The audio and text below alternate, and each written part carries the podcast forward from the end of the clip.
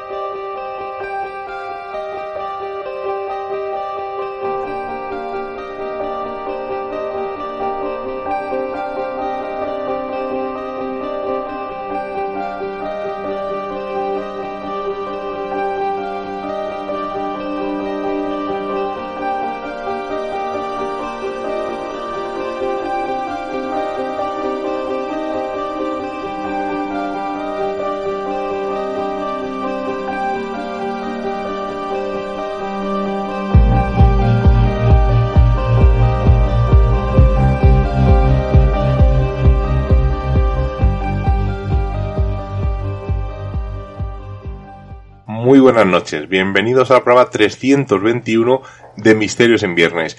Y esta semana permitirnos que en el día del libro, en la última hora del día del libro, ya que no hemos podido ir a ninguna feria del libro, no hemos podido ir a ninguna firma, no han salido grandes libros en esta época, pues permitirnos hacer un programa un poco más romántico.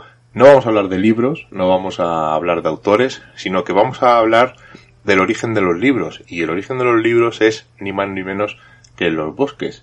Y vamos a, como digo, que nos permitáis, por una noche, ser un poco más mm, fantasiosos de lo normal y vamos a intentar hablar pues de esos seres que supuestamente eh, pululan por los bosques o que nos gustaría que pululasen por los bosques. Así que esta noche permitirnos, ya que es la última hora del día del libro, pues dedicarnos a esos seres, a fantasear un poco con esos seres y quién sabe, a lo mejor realmente esos seres existen, no lo sabemos, así que vamos a estar durante casi una horita aquí en Radio Color, en la 106.2 en Radio Arcoiris y en Urban Revolution, pues hablando de seres que quizás o posiblemente o deseamos que pululen por el bosque y ojalá existan.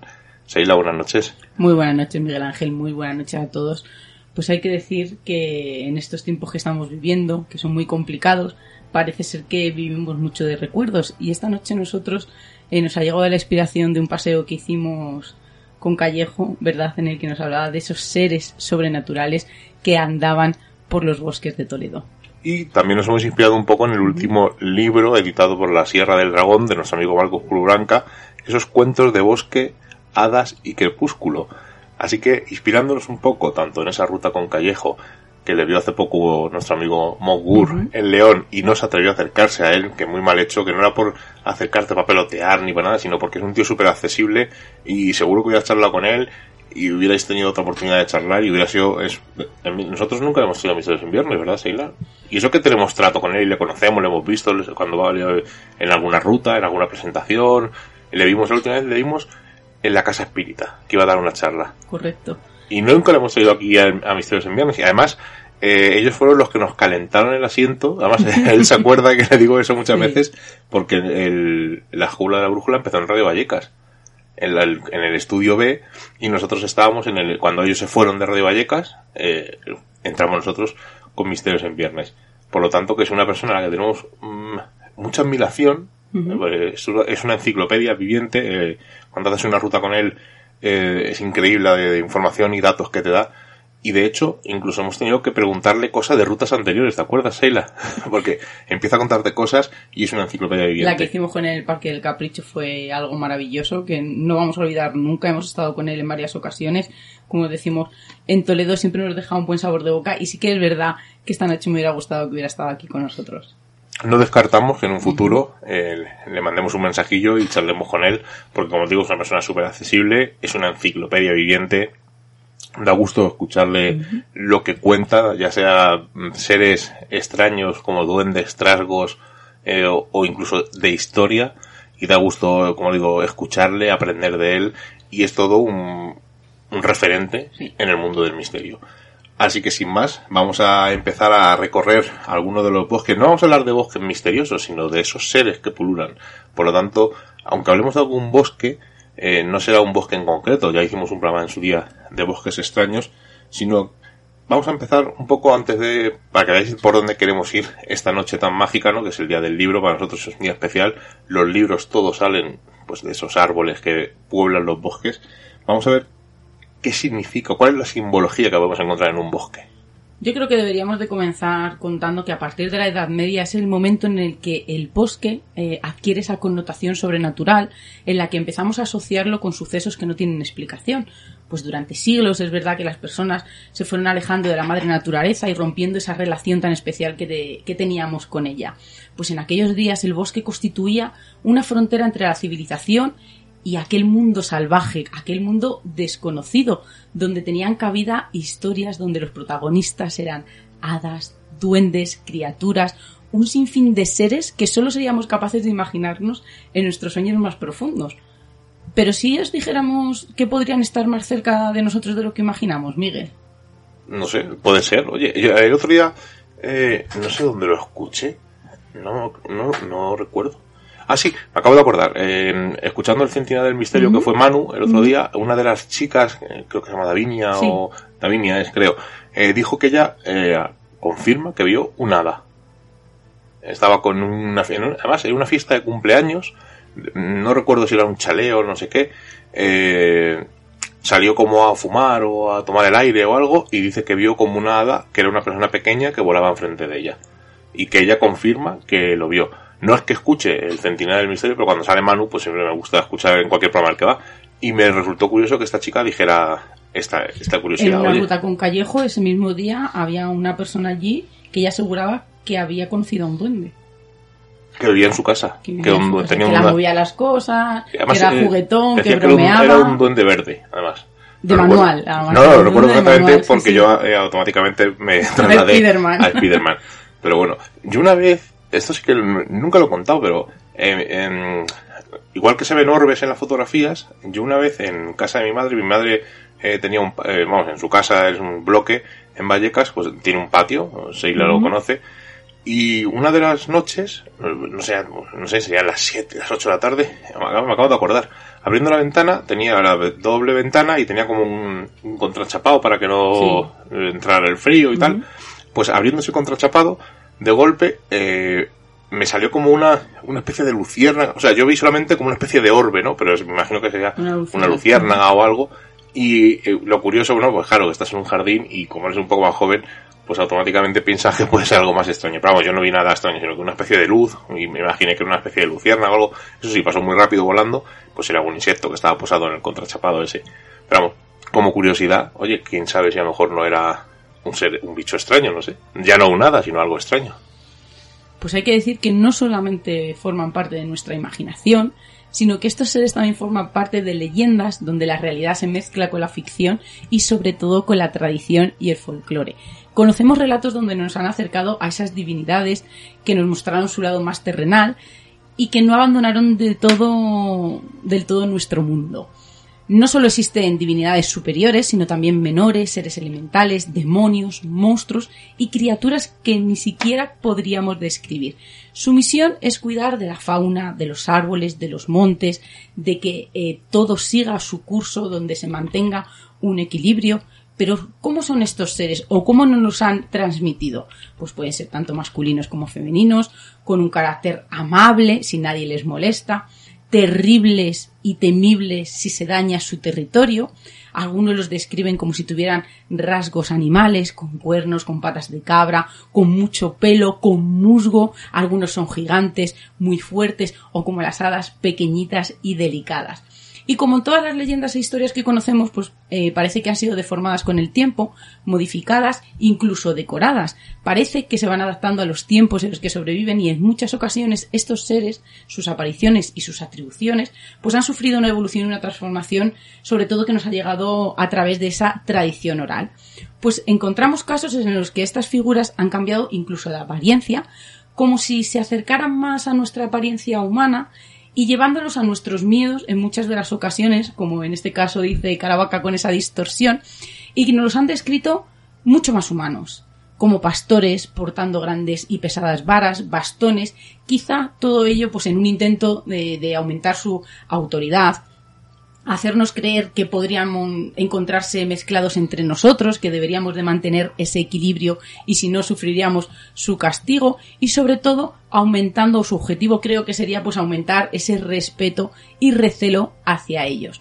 Pues también ocurre con algunas de estas divinidades eh, menores, perdón, cubiertas de musgo, como hemos dicho, de hojas, que han servido en muchos casos como base para la creación de nuevos mitos y aquí me pareció algo maravilloso, dando lugar al nacimiento de mitos como el Bigfoot en Estados Unidos. ¿Qué te parece? Hombre, tienen su inspiración, ¿no? Claro, esos monstruos al final van evolucionando y puede ser algo normal, ¿no? que de leyendas e historias se adapten como la niña de la curva, etcétera. Pues es que hay que decir también que los ogros, los trolls, los yetis, esos hombres del bosque que a veces nos han aterrorizado durante noches, pues hay muchos de los estudiosos, incluso antropólogos, que vinculan eh, toda esta, vamos a decir, todas estas características o, todas estas creencias al recuerdo de nuestra coexistencia con el hombre de Neardental y que ha quedado escrito en nuestra memoria de alguna forma, en esa memoria colectiva, en forma de mitos y de leyendas. Y hay que decir también que cuando hablamos de los protectores del bosque, no solo hay que asociarlo a los árboles, sino hay que hacerlo a todo lo que conforma el bosque, incluso sus sonidos. Porque dicen que si consideramos al árbol como un ser animado, pues todos los daños que sufra los expresará como cualquier animal, es decir, a través del llanto, del grito, de la súplica. Por eso estos seres a veces se enfadan, ¿no? Cuando dañamos algún árbol o algún algo que pertenezca a la naturaleza. Esto puede ser interpretado eh, como en el propio árbol, como con el que sufre a su alrededor, en este caso, como estamos diciendo, pues a esos seres. Estamos haciendo que ese mundo espiritual emerja. Incluso en la tradición china recoge varios ejemplos donde nos hablan que existen culturas eh, que tienen una figura mitológica específica asociada a los sonidos del monte y es el yamabiko japonés. Bueno, pues vamos a ver qué posibles seres pululan por los bosques y vamos a ir, pues casi casi a un cuento de hadas. Porque lo primero que nos podríamos encontrar en un bosque, pues serían los duendes, ¿no?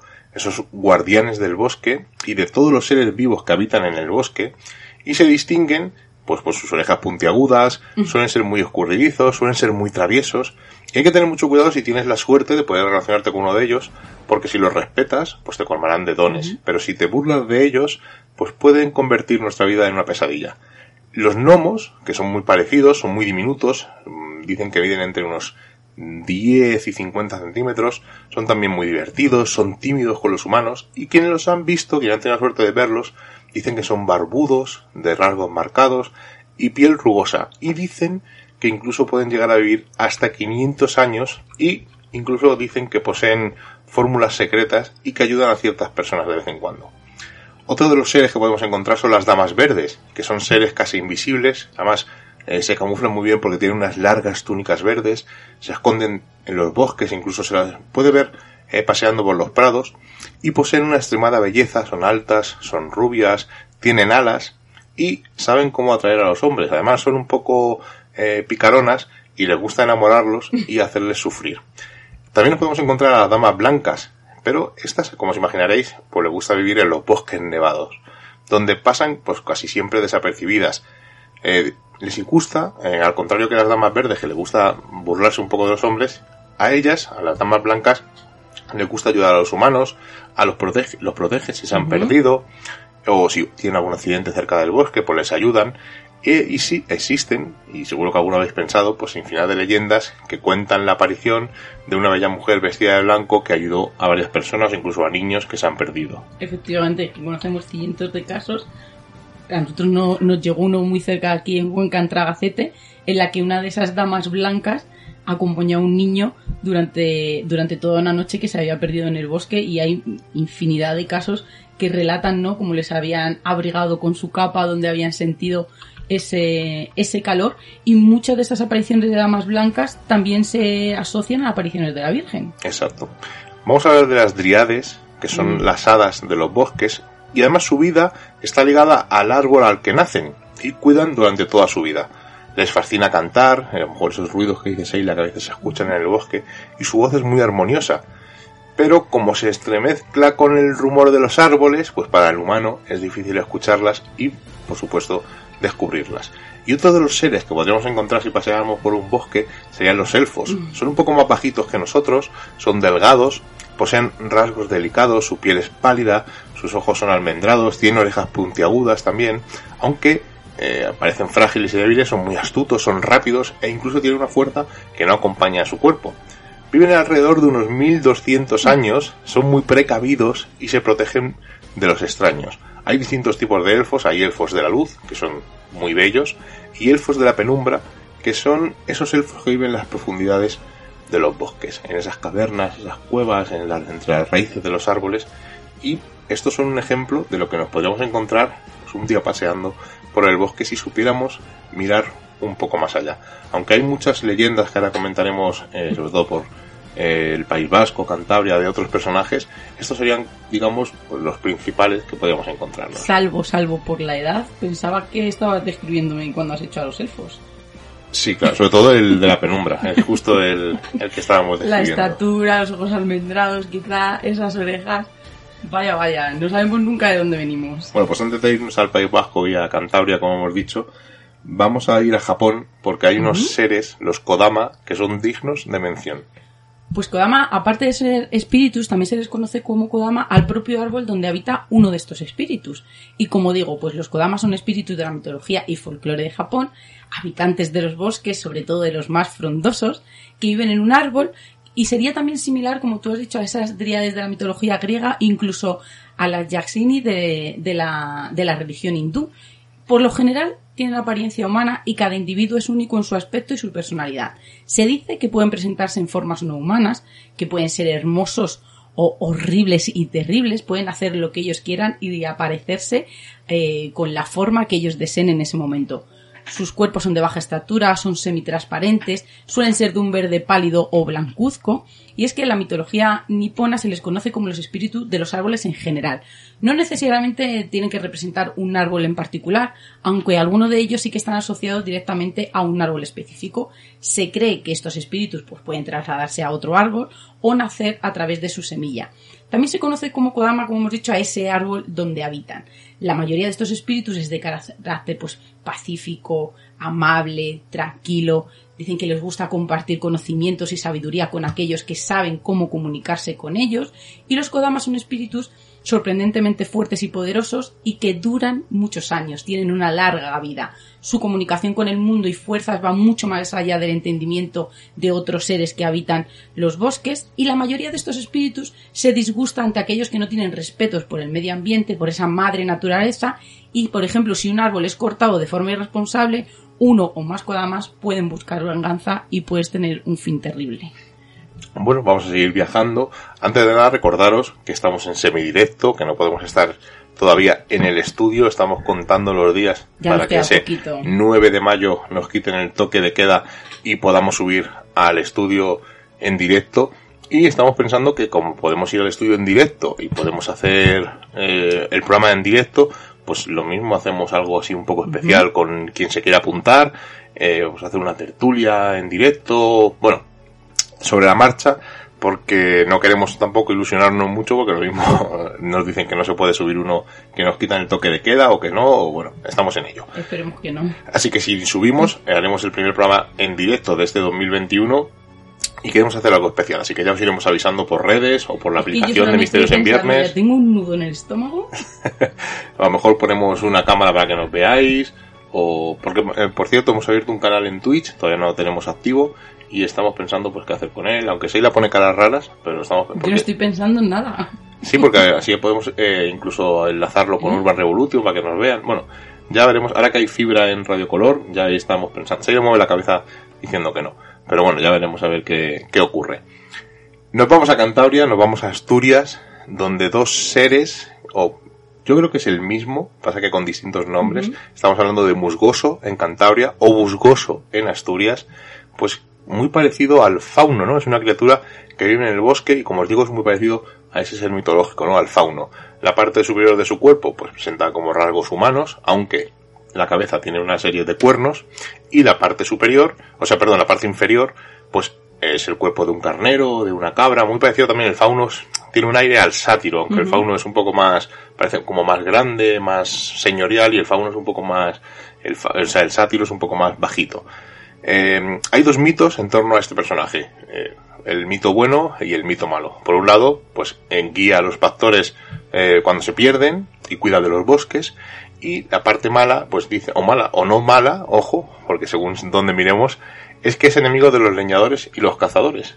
Por lo tanto, es malo mejor para el ser humano, pero mejor para el bosque, pues protege de esa caza ilegal o esa tala de árboles ilegal.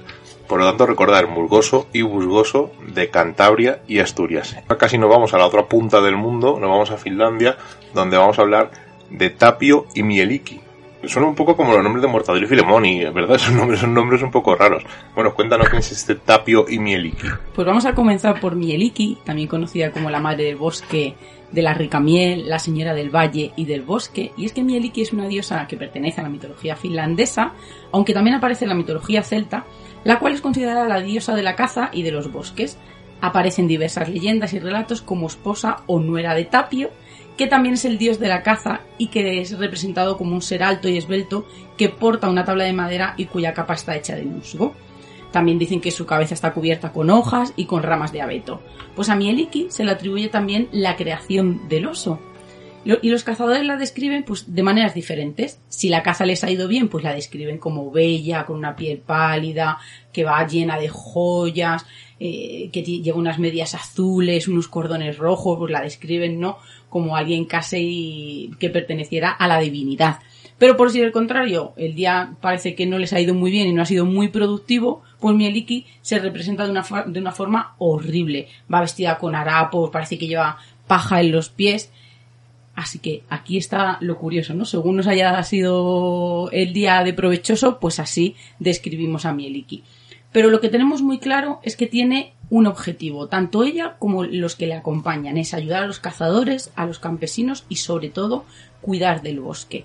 Pues Mieliki es descrita como una hábil sanadora también, que cuida las heridas de la zarpa de los animales cuando han sido atrapados por una trampa, ayuda a los polluelos que han caído de su nido, cura heridas de otros eh, animales como las aves, ¿no? Tras esa exhibición de cortejo que les deja malheridos. Dicen que conoce muy bien las hierbas curativas y que ayudará siempre a aquellos que sepan cómo pedirla ayuda. Era venerado tanto por aquellos que practicaban la caza menor como por aquellos que buscan eh, y se dedican al campo, como gente que buscaba bayas, setas, incluso alimentos. Bueno, es un personaje curioso, pero es un poco parecido a lo que os voy a contar ahora y vais a ver por qué digo que es parecido aunque no es igual. Vamos a hablar de Anjana, que es un ser férico que encontramos en la mitología cántabra. Son mujeres hermosas, eh, además no suelen medir más de medio metro, son muy chiquititas, llevan el pelo largo que les llega hasta los pies y llevan una corona de flores. Y visten con ropas delicadas como la seda. Su hábitat natural son cuevas, que es donde guardan las riquezas para ayudar a la gente, y se las ve a veces paseando por los bosques o cerca de los ríos, y son criaturas benévolas que ayudan a los necesitados, un poco no como lo ha contado Seila. Pero si nos vamos a ver quién es el Ojancano, es totalmente lo contrario, es la criatura maligna de la mitología cántabra y tiene un aspecto gigantesco, o sea, todo lo contrario, eh, con la característica de que solo posee un ojo y tiene una voz muy grave. Su gran cuerpo está cubierto también de pelo, tiene una espesa barba, donde podemos encontrar su único punto débil, un pelo blanco, que si se arranca, pues este ser desaparece o pierde la fuerza, según la versión que consultes, así ocurre. Y además, eh, aparte que es una forma de detectar que está cerca este ser porque ves ese pelo blanco que entre tanto pelo oscuro pues llama la atención. Como os imaginaréis, pues personifica el mal y representa la ferocidad y la bestialidad. Por eso decía que es bastante parecido a lo que nos ha contado Sheila, porque estaba eh, la parte buena y la parte mala. Pasa que en este caso son dos personajes distintos, la Anjana y el Ojancano. Y de aquí sí que nos vamos a ir al País Vasco, que está muy cerquita de Cantabria, y vamos a hablar del Basajaun y el Basandero. Y Basandere. Ah, Basandere, perdón. Pues eh, nos vamos a ir a los bosques de Navarra y al País Vasco, donde nos encontramos, como dices, al Basajaun y a su consorte o a esa pareja femenina, la Basandere, que es también llamada la Señora del Bosque o Señora Salvaje. Pues hay que decir que junto con Tartalo y los gentiles eh, Gentilac forman parte de ese grupo de gigantes de la montaña eh, que pertenecen a esa mitología vasca. Hay que decir también que este ser mitológico eh, existe también en la mitología aragonesa. Pues este gigante del monte llamado el Yeti vasco, aparte del señor del bosque o señor salvaje como su pareja, parece que no lo describen o es descrito eh, como que tiene una prodigiosa talla, que tiene una fuerza descomunal. Incluso los primeros pobladores de aquellas tierras nos dicen que lo encontraron habitando en los montes y en los bosques más remotos ya desde la antigüedad. Según cómo nos portemos con él, según se comporte el ser humano en el bosque, pues así se comportará con nosotros. Aunque su carácter principalmente es amable, pero volvemos a repetir, si ellos ven que ese equilibrio está eh, descontrolado o que se ve en peligro, pues se comportan de una manera que no es la habitual. Los relatos, esas narraciones nos dicen que caminaban de forma humana, que tienen el cuerpo cubierto de pelo, con una melena muy larga que les llegaba hasta los pies. Además, se les considera protector del ganado. Cuentan que los rebaños de ovejas, cuando veían que venía, pues parece que se ponían todas de acuerdo y sacudían a la vez sus cencerros cuando se acercaba una tempestad o los lobos estaban muy cerca, daba gritos y silbidos en la montaña para prevenir a los pastores. A cambio, los pasajaun reciben como tributo un trozo de pan que recogían mientras los pastores dormían, y algunas historias le otorgaban eh, los papeles de maestro de los antiguos saberes naturales y alertador de la presencia de los lobos, como hemos dicho, y otras alimañas, a quienes espantaba de una manera que solo él sabía y que solo los pastores y la gente del pueblo conocía.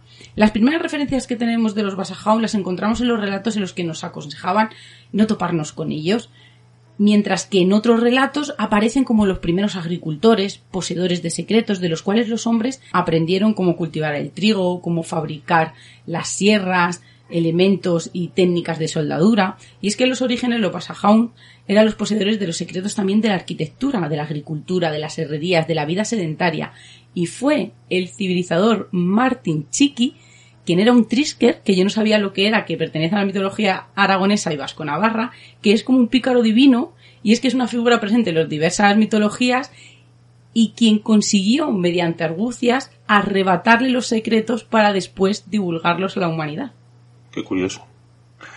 Antes de seguir contando más historias de bosques y más historias de seres que pululan por allí, queremos eh, recomendaros, eh, ya que es el día del libro, hay un proyecto muy chulo en Berkami, me lo comentó Seila hace un par de semanas, eh, pero lo quiero comentar en la, en, en, la radio, en el programa, porque el proyecto ya está conseguido, o sea, podéis aportarlo, por lo tanto ya os podéis asegurar, pero es un proyecto muy muy chulo, se llama Monstruos Ibéricos, Ogros y Asustaniños Españoles, y es un libro que van a ha hecho un, un autor donde vais a ver eh, los dibujos, el autor se llama Javier Prado, por cierto que no lo he dicho, vais a ver los dibujos pues de esos niños que nos asustan, bueno, de esos monstruos que asustaban a los niños, mejor dicho, y es un libro donde va a hacer la interpretación de esos monstruos. Es un proyecto muy chulo, hay varios dibujos colgados en la página de en Berkami, donde podéis eh, aportar el proyecto, quedan 22 días, o sea, quedan tres semanas todavía para poder aportar este proyecto. Está más que conseguido, pedían 2.500 euros y llevan por 15.000 euros, que es una auténtica pasada. Nosotros, en cuanto terminemos de emitir el programa, nos vamos a unir a este proyecto porque queremos este libro muy chulo. Son unos diseños bastante originales. Muchas de esas criaturas que aparecen en esas ilustraciones tiene mucho que ver con lo que estamos describiendo esta noche. Exacto, además, eh, por eso quería meterlo esta noche. Eh, además, regalan ya unas chapas, una lámina exclusiva para todos los mecenas, un póster que yo creo que es lo más chulo de, de, España con la localización de estos monstruos, no de todos, sino de los más destacados. O sea que si queréis aportar a este proyecto que ya está más que conseguido, si queréis sumaros y tener esta joya, porque yo creo que va a ser una de las joyas de este año 2021 en tema de libros, este Monstruos Ibéricos, Ogros y Asustaniños Españoles, creo que merece mucho la pena. Además, eh, creo que no es mucho el dinero que hay que aportar para que te lo envíen a casa. Os lo confirmo ahora mismo. Creo que son 22 euros, lo que es el libro, eh, los, eh, entrar dentro de los agradecimientos del libro, que siempre los que somos Siempre muy maniáticos o somos muy fans, pues nos gusta ver nuestro nombre dentro del libro.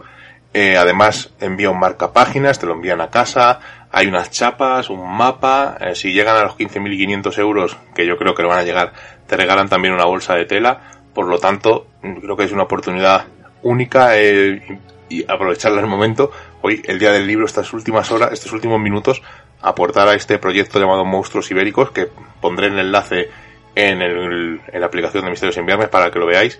Y creo que es muy, muy bueno. También lo pondré en el grupo de, de Telegram de Misterios en Viernes, que, que podéis entrar buscándonos en Telegram como Misterios en Viernes 2. Y creo que es un proyecto muy, muy chulo. En Echarle un cuanto ojo. salga va a estar en Misterios en Viernes, ¿a que sí? Sí, sí, ahora intentaré hablar con él antes Sí. para ver que nos cuente un poco pues cómo surge la idea. Claro. Y, y es bastante interesa- interesante. Ya os digo, Javier Prado, autor de Monstruos Ibéricos, Ogros y Asustaniños Españoles. Sobre todo asusta niños. Es que es, es una palabra tan maravillosa, asusta niños, en el que todos hemos pertenecido en algún momento pues, a ese colectivo, ¿no? O, o a ese grupo en el que hemos pasado alguna noche sin poder dormir a causa de un monstruo. Sí, esos sacamantecas, esos hombres lobo, muchos de los seres que hemos hablado. Los monstruos de los cuentos, es que hay en algunos cuentos que te lo describían y eras tan pequeños que te lo contaban tu padre, tu hermano, tu tío, que al final, eh, más que dormirte o relajarte, lo que te hacía era que cuando salían de la habitación no pegabas ojo en toda la noche.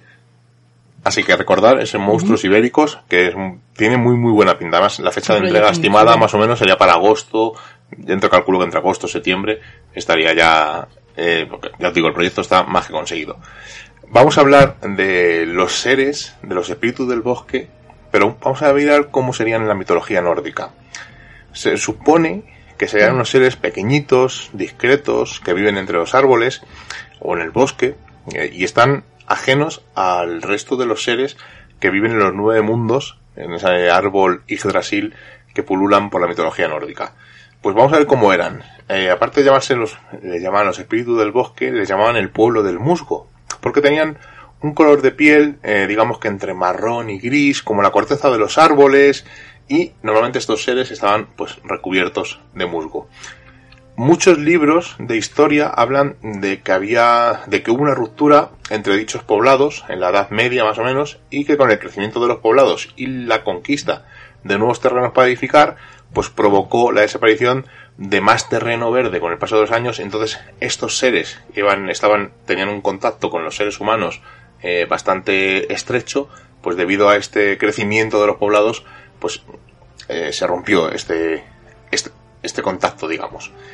Y según la mitología nórdica, los espíritus del bosque tenían una conexión especial con los árboles. Concretamente, cada uno tenía una con un árbol. Esto provocó, pues, que cuando desaparecían estos árboles, pues muchos de estos seres, estos espíritus del bosque o estos señores del pueblo musgo, pues fueron desapareciendo y muriendo. Dice la leyenda que todavía siguen quedando algunos en algunos bosques del norte, pero que es muy difícil encontrarles tanto por el color de su piel como porque ya no quieren tener ningún contacto con los seres humanos. Y seguimos saltando por el mundo, por los bosques del mundo, y nos vamos a ver quiénes son o quién es Abiku. Antes yo creo que deberíamos decir que no todos esos seres eh, pues son amables, ayudan, protegen la naturaleza porque no hay que olvidarnos de los demonios del bosque, por ejemplo, los Hisi, o también vamos a hablar de estos espíritus que son los Abiku, que, que forman parte de la tradición oral de los yorubas en Nigeria. Son seres espirituales que moran en las zonas deshabitadas de los bosques, donde los espíritus malignos y demonios vagan pues con sed, con hambre, con frío, con venganza, y por esta causa y con objetivo pues andan en busca en la que nunca, nunca se cansan de niños recién nacidos para introducirse en sus cuerpos y hacerlos desfallecer poco a poco. Estos niños se los llama los predestinados o nacidos para morir. Abiku se refiere a los espíritus de los niños que mueren antes de llegar a la pubertad. Un niño que muere antes de los 12, de los 12 años se llama Abiku y el espíritu o espíritus que causaron la muerte también se llaman Abiku. Abiku no es solo un espíritu de un niño que muere joven, la creencia es que el espíritu regresa a la misma madre varias veces para renacer otras tantas. Esta creencia sostiene que el espíritu nunca planea quedarse en la vida, nunca planea crecer y le da igual los sentimientos en este caso de la familia y sobre todo el dolor de esa madre al perder, ¿no? En este caso, pues a uno, dos o incluso tres hijos de una forma casi casi seguida. Se dice que son los espíritus malignos o demonios, como hemos dicho, que sufren de frío y por este motivo se introducen en los cuerpos de los niños recién nacidos, le van quitando su calor, su energía y en ese momento es cuando la bicu se hace más fuerte. Los niños mueren de hambre porque dicen que el demonio estaba robando todo su alimento, como decimos también su calor, su energía. Y si hay algún niño que parece que ha sobrevivido o que eh, creían que pertenecía a esos niños predestinados a morir, lo que nosotros diríamos quizá que ha sobrevivido a una experiencia cercana a la muerte, pues eh, dicen que ha logrado o le dicen que ha logrado sacar a la Biku de su cuerpo y le hacen una ceremonia, incluso le hacen una fiesta.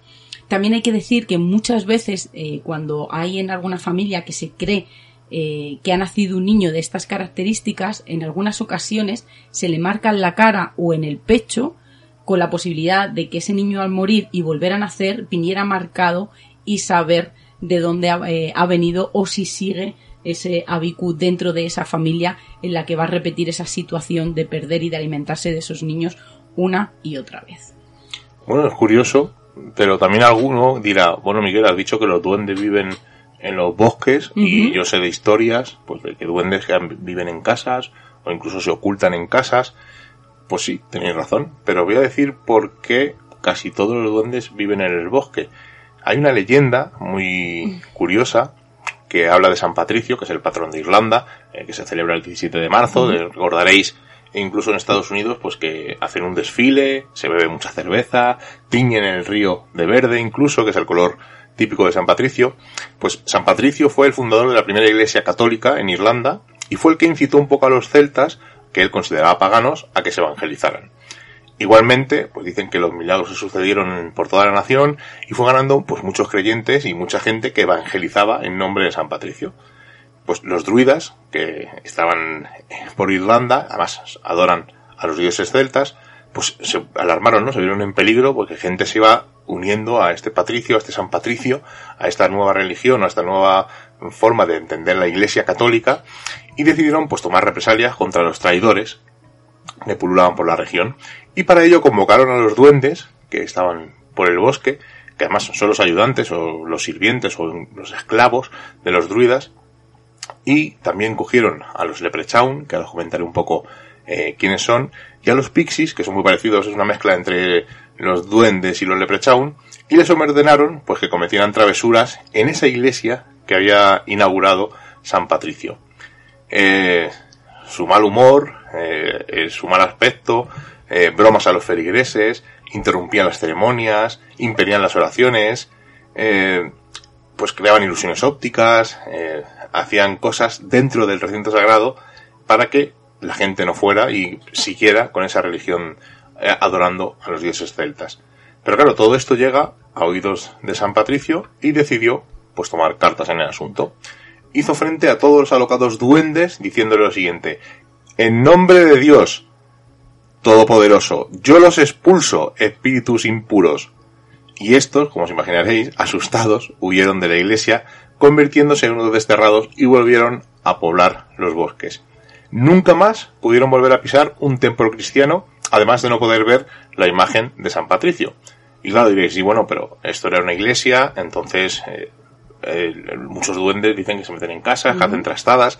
Bueno, pues muchos irlandeses, y si vosotros tenéis un duende en casa, podéis hacerlo, colocar una imagen de San Patricio, los irlandeses colocaron una imagen de San Patricio en sus casas para evitar que los duendes se cuelen en ella. Igualmente se utiliza la imagen para bendecir lugares en los que se supone que la influencia de los duendes eh, están pululando por ese lugar y digamos que haces una especie de exorcismo pues al echar a estas criaturas, a estos duendes pues de una casa o un lugar donde supuestamente están pululando y haciendo de las suyas.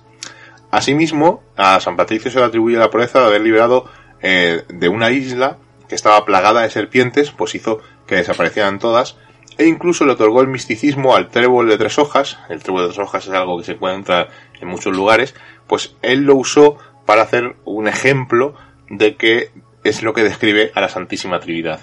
Por lo tanto, como vemos, San Patricio es, digamos, el culpable de que los duendes no pululen por las casas. Y vamos a ver qué son claro, estamos hablando de bosques, pero claro, hay bosques sagrados. Y vamos a ver por qué son sagrados o por qué se les atribuye esa sacralidad. Un bosque sagrado es un lugar que tiene una importancia religiosa especial para una cultura determinada. ¿Sabes? Como casi, ¿no? La, la definición oficial. Pues fueron los primeros lugares destinados al culto de los dioses. Los bosques sagrados eran muy abundantes en Europa prehistórica, en el cercano oriente, pero es verdad que se encuentran eh, a lo largo de todo el mundo. Eran muy importantes en la mitología y sobre todo en las prácticas religiosas de los celtas, de los germanos, de los antiguos griegos, de romanos, y todavía existen en la India, Japón y en África Occidental, donde es el lugar que parece que se concentran más bosques sagrados y donde todavía se realizan muchos ritos y muchos cultos a, esas divinidades que, en muchas de las ocasiones pues no conocemos, son totalmente desconocidas para nosotros. Los cultos de la adoración de los árboles están desde los antiguos, eh, vamos, desde lo más remoto de los tiempos, desde la antigüedad y sobre todo dentro de todos y cada uno de los grupos religiosos para hablar de bosques sagrados tenemos que, irnos a una clara referencia que, aparece en la teoría de Eliade, en la que todo gira en torno a un concepto fundamental que es lo sagrado, y lo sagrado es la esencia de lo religioso. Nos habla de que los bosques sagrados desde la antigüedad lo son porque la divinidad ha elegido habitar en su interior, y sin olvidarnos nunca del animismo que es ese sistema de creencias que se basa en la relación entre el ser humano y ciertas fuerzas sobrenaturales, espirituales que habitan dentro de los elementos que conforman la naturaleza, donde nos vienen a resumir que un bosque es sagrado no porque lo hagamos las personas, o en este caso los chamanes, brujos o, o, aquellos que rendían culto, como decimos, a esas divinidades, sino que el bosque lo, nos ha elegido a nosotros no para que fuéramos allí.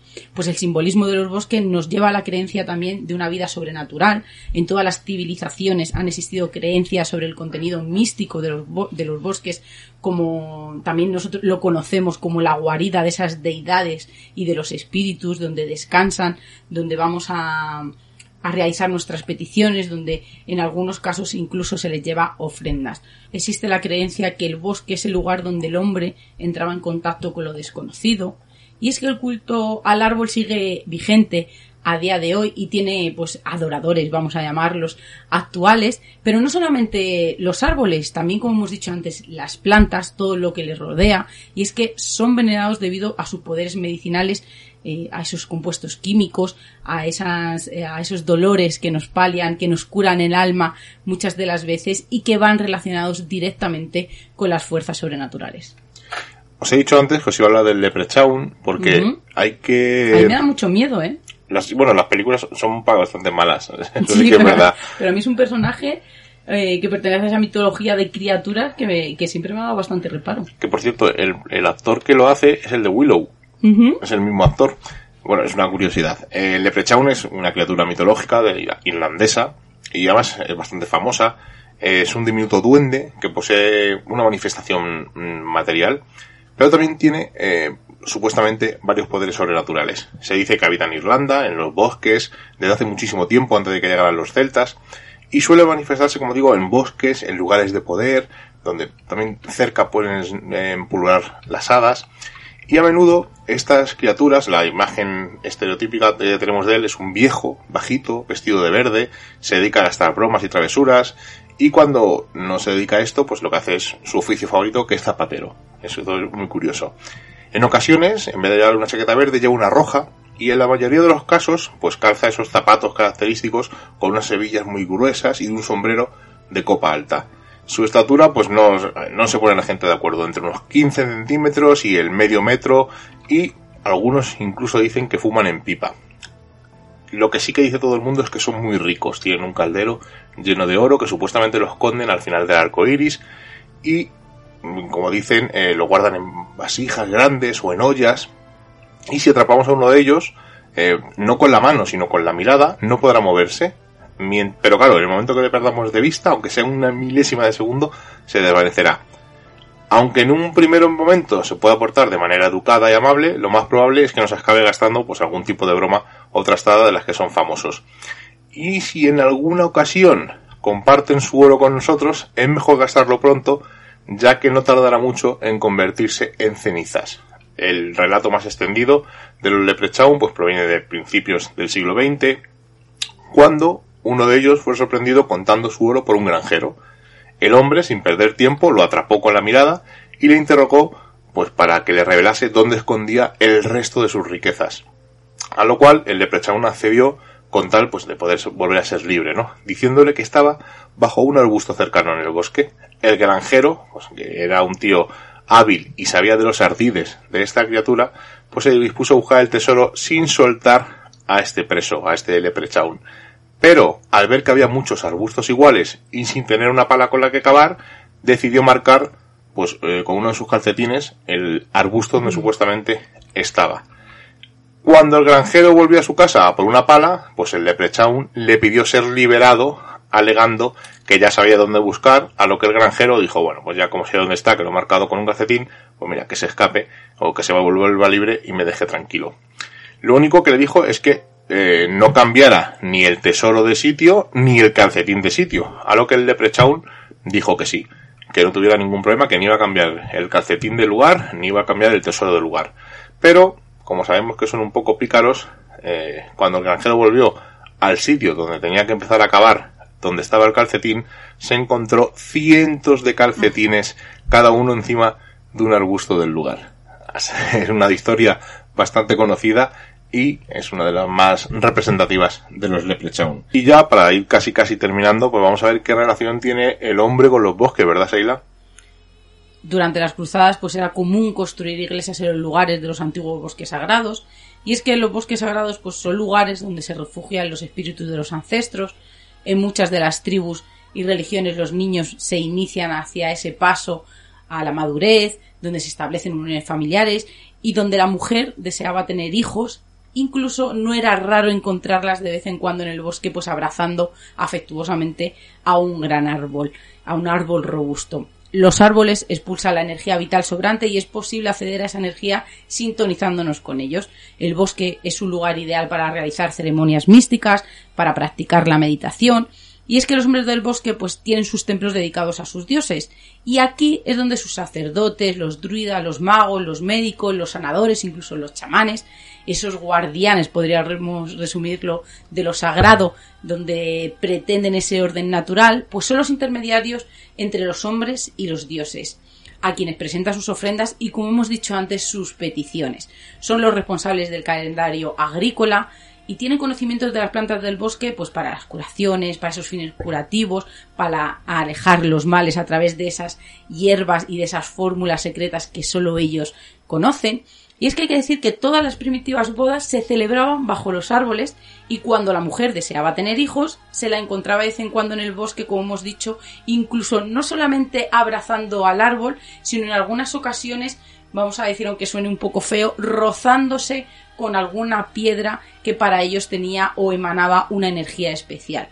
Son lugares que desde la llegada del cristianismo en muchas de las épocas parece que nos empezaron a inculcar como que el bosque era un sitio hostil en el que no podíamos entrar, donde el protagonista era el paganismo, donde se reunían esas brujas para realizar pues sus reuniones, sus aquelarres y todas esas criaturas en ese momento, las hadas, los elfos, los duendes, aquellas personas que estaban dedicadas a mantener ese equilibrio, como llevamos diciendo durante toda la noche, a cuidar el bosque, se convirtieron en seres demoníacos, donde eran venerados por esas personas que se atrevían a pasar esa frontera de lo espiritual y lo terrenal y eran capaces de convertirse y dar su cuerpo al maligno es verdad que las brujas y los bosques es, algo que no podemos dudar de esa unión, porque Miguel, ¿dónde nos han dicho siempre que viven las brujas?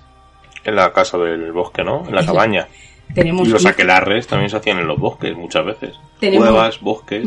Podemos eh, echar atrás, ¿no? Y mirar en la literatura desde que éramos pequeños, donde en esos bosques, pues era donde vivían esas brujas, Hansel y Gretel, eh, Blancanieves y los siete enanitos y un sinfín de obras que nos acercaban a esa maldad de una manera no un poco dirigida.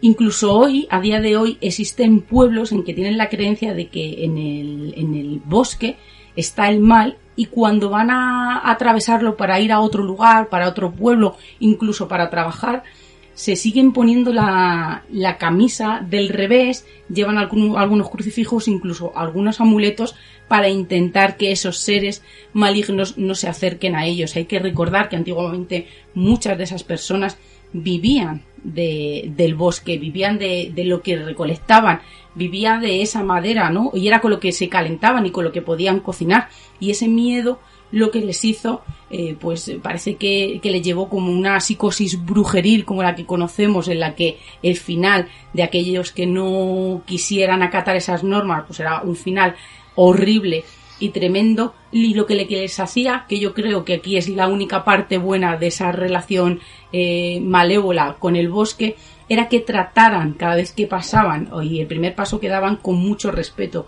Dice que en algunos sitios trataban esa tala de árboles como si de un niño pequeño se trataba, perdón, se tratara, que lo mimaban y que lo hacían de una manera que, que causara el menor impacto posible.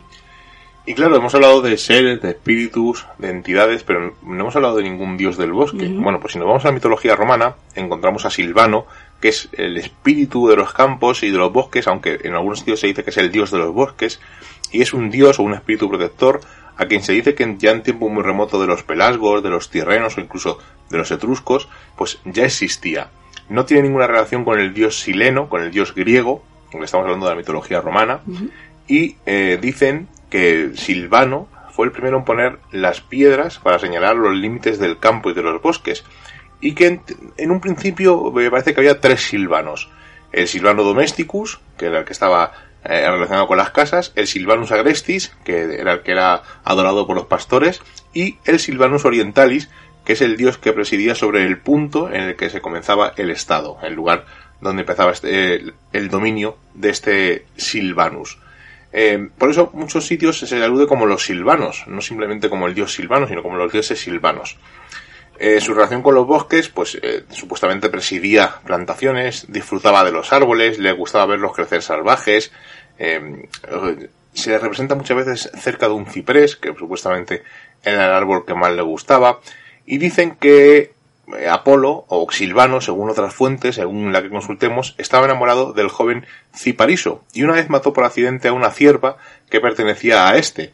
Cipariso murió de pena, y por ello eh, fue transformado en ciprés. También se le describe como una divinidad protectora de los rebaños, del ganado e incluso de la fertilidad. Es un apasionado de la música, le gusta una especie de instrumento de viento que es muy parecido a la flauta que se llama siringa, y además se le identifica eh, incluso con Pan, con el dios Pan, con el dios Fauno, con el dios Egipan y dicen que en algunos sitios le llamaban Mars Silvanus y ahí habría, una relación con el mm, dios Marte o con el Marte italiano y también se afirma eh, su relación pues no solamente con el, como hemos dicho, eh, protector de rebaños y de fertilidad, sino que también protector incluso de la agricultura, de las tareas eh, realizadas por los hombres y lo que es curioso es que mm, las personas que adoraban a Silvano eran solamente hombres. Las mujeres eran excluidas de este culto y no podían mm, rezar a este dios. Es muy parecido al dios Baco, que también no lo habíamos nombrado, en el que no solamente es el dios del vino, sino como tú dices, de la agricultura, de la naturaleza, de la fertilidad. Vamos a seguir eh, unos segundillos más, vamos, unos minutillos, nos quedan unos 7, 8 minutos más o menos para acabar el programa, pero eh, como hemos dicho es el día del libro, quedan los últimos minutos del día del libro y como no, pues hemos comprado un libro para nuestra biblioteca. El último que tenemos en las manos, Los fantasmas existen, de Franca Feliskenian, es un libro antiguo, es del año 89, es una especie de tratado donde habla pues de duendes, de poltergeist, de embrujos, danzas de mesas, apariciones, posesiones y además dice eh, la obra que tiene usted en sus manos le permitirá acercarse a hechos que no tienen explicación racional, pero no por eso pueden negarse. Es una especie de tratado eh, donde te explican un poco pues eso que son los poltergeists, los hombres lobo. Un libro bastante curioso, ha sido lo hemos conseguido en toda colección, bastante económico. Recordaros que tenemos un club de lectura donde os podéis apuntar. Ahora mismo estamos leyendo Seila, ¿cuál estamos leyendo ahora mismo? El libro de los animales misteriosos de criptozoología. Que nos lo, muchas ganas. Nos lo recomendó nuestro amigo Marcus Polvoranca. Cada vez que nos juntamos y leemos todos el libro, ahora mismo somos siete integrantes en el club. Eh, es una cosa que nos apuntamos voluntariamente. Y en cuanto todos lo hayamos leído, pues hacemos un pequeño resumen del libro, dando nuestra opinión en ese extra, esos programas extras que hacemos de Misterios en Viernes. Y antes de despedirnos, vamos a hacer eh, una cosa que hacemos mucho que no hacíamos, que son leer los comentarios de iVox más que nada porque queremos comentar un par de cosillas. Eh, lo primero de todo, darle las gracias, pues como siempre, a Arpia Channel, a Mogur, a Ana María Contreras, a nuestro hater anónimo y a Sexare. Y vamos a leeros, eh, bueno, y a Carlos Pascual, que se me olvidaba, que fue el primero que comentó, y os leemos muy rápido. La sugestión lo puede todo, nos dice Carlos Pascual. Yo no creo que posesión, que haya posesiones, pero la sugestión de la persona hace que esa posesión llegue a ser real, pero tan real que sin un exorcismo ese trauma no se va a pasar. La sugestión tiene un poder enorme para según qué personas. Sí, yo, mm, es que los casos que hemos visto de posesión, lo hemos dicho siempre, ¿no? Son personas muy creyentes, eh, hay muy poquitos casos de personas ateas que sean, que sean poseídas.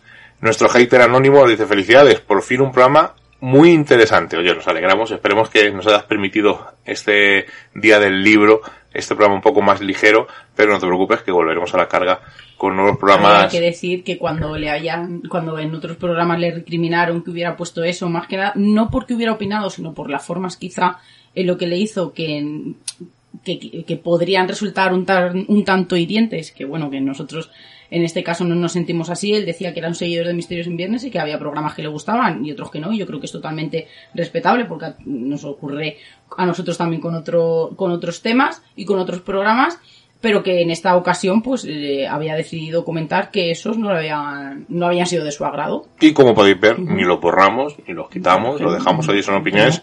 Igual que cuando ves una serie, te gusta o no te gusta, ves un capítulo de, de, una serie, o la redundancia, o una película, o un episodio de algún programa, de algún podcast, de radio, etcétera. Algunos temas son afines, otros no, son tan afines. No te gusta cómo lo desarrollan, o sea, esto es una cosa que hacemos por afición, lo pasamos bien, y es una, eh, al ponerlo al público, pues es normal que haya críticas positivas, críticas negativas y de todo. Por lo tanto, nosotros seguimos semana a semana. Apia Channel nos dice que se identificó con el rato de Carmen, que le pasó algo parecido al mudarse a un piso porque estaba eh, en el sofá acostada leyendo y sintió como un viento que para ella era muy extraño, se emparanoyó de tal punto que empezó a correr a investigar qué era y era una ventana de la cocina que estaba mal cerrada. Eh, dice que en el audio de la investigación, primero, Arpía, no investigamos, experimentamos o exploramos.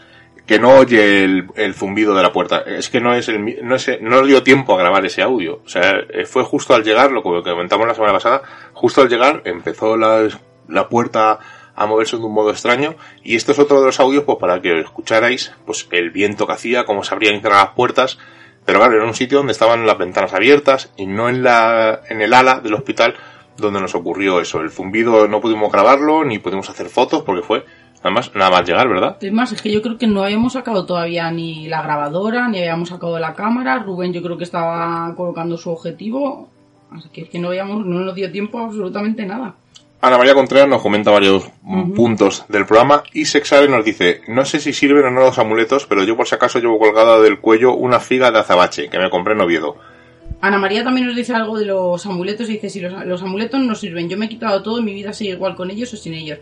Yo también soy muy de amuletos en los que llevo también pues eh, esas, dos manos, además llevo una de oro y otra de, cuarzo negro por si acaso, pero yo creo que también es verdad que es ese efecto placebo que hablábamos la semana pasada.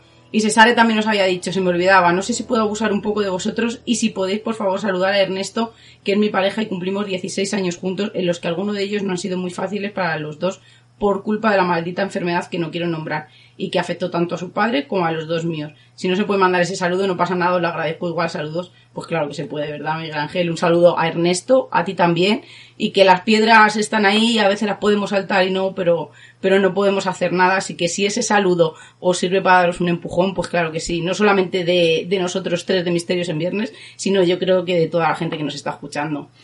Así que sin más, Ernesto recibe el saludo tanto de Seila como de Rubén y mío y nos marchamos ya hasta la semana que viene porque ya sabéis que estamos limitados un pelín por el tema horario de una horita en Radio Color, en Radio Arcoiris y en Urban Revolución. Así que nos marchamos hasta la semana que viene. Un abrazo. como ya hemos pasado el umbral mágico de la medianoche y nos reclama el misterio, nos ocultamos nuevamente en nuestras guaridas a seguir con nuestra vida mundana. Y la próxima semana nos volveremos a encontrar con nuevos temas del misterio, los cuales no revelaremos en su totalidad, porque recordad, estáis escuchando en Radio Color, en Radio Coiris y en Urban Revolution Misterios en Viernes. Hasta la semana que viene.